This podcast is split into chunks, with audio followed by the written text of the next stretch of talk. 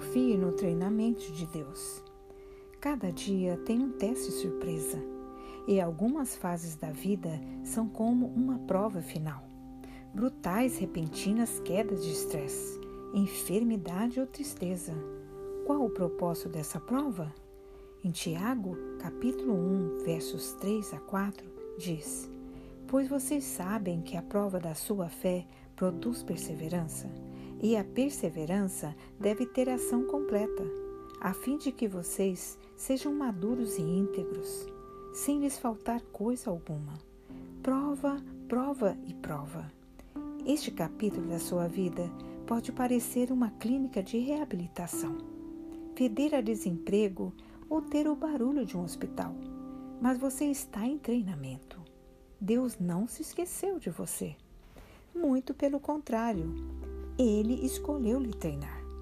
Esqueça a noção de que Deus não vê sua luta.